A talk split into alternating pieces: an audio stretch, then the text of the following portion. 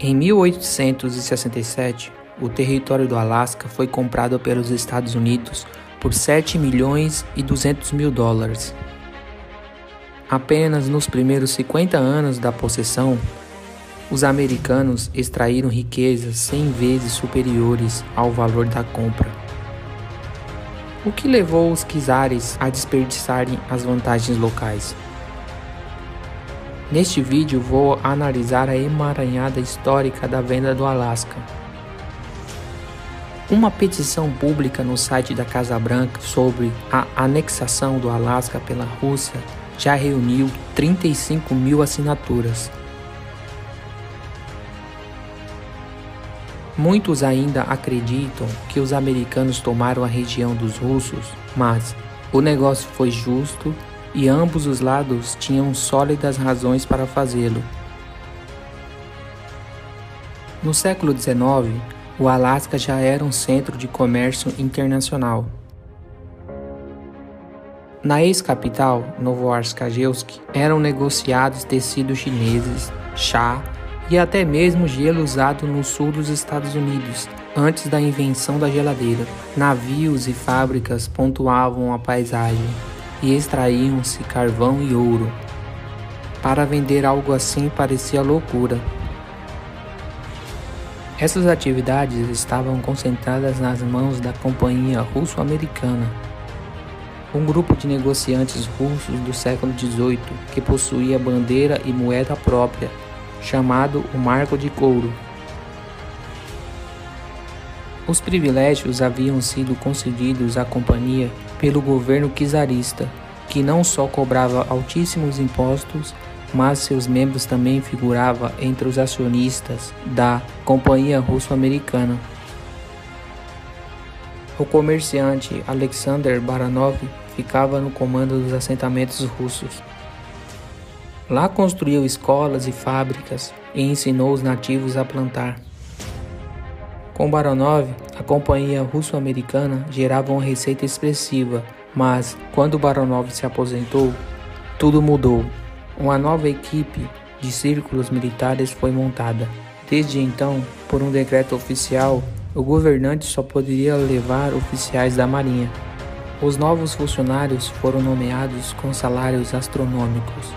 Oficiais subalternos recebiam salários de 1.500 rublos por ano, comparáveis ao salário dos ministros e senadores, e o chefe da companhia recebia 150 mil rublos.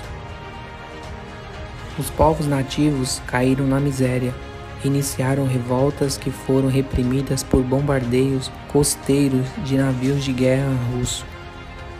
Enquanto isso, os oficiais tentaram encontrar outras fontes de renda.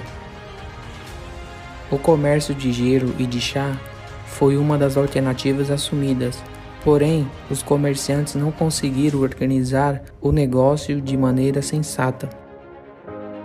Neste mesmo período, teve início a Guerra da Crimeia, na qual a Rússia combateu as forças da Inglaterra, França e Turquia. Logo ficou claro que o país não seria capaz de manter ou defender o Alasca, já que as rotas marítimas eram controladas pelas embarcações aliadas.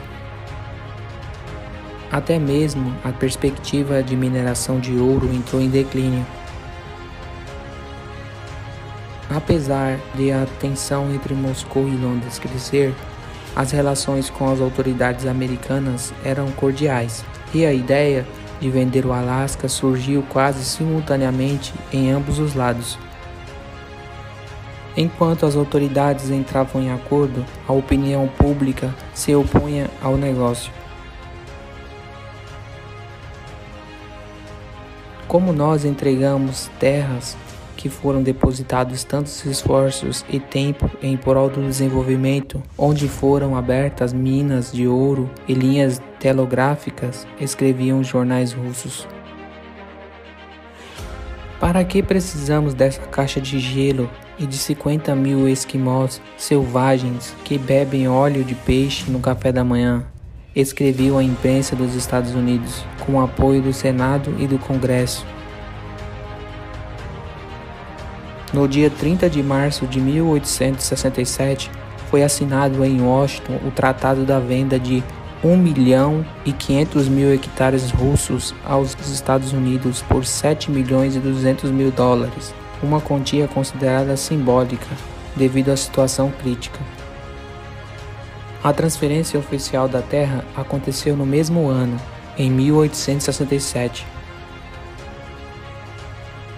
Tropas americanas e russas se alinharam perante o mastro, no qual a bandeira russa começou a ser retirada depois de uma salva de canhões. Os americanos renomearam a cidade e centenas de russos que optaram por não se tornarem cidadãos americanos foram forçados a evacuar a bordo de navios mercantes, chegando em casa somente no ano seguinte. Não demorou muito para a caixa de gelo ser tomada pela corrida do ouro, trazendo prosperidade de novo à região. Se você gostou desse vídeo, não deixe de se inscrever no canal, ativar o sininho e aguardar o próximo vídeo. Obrigado.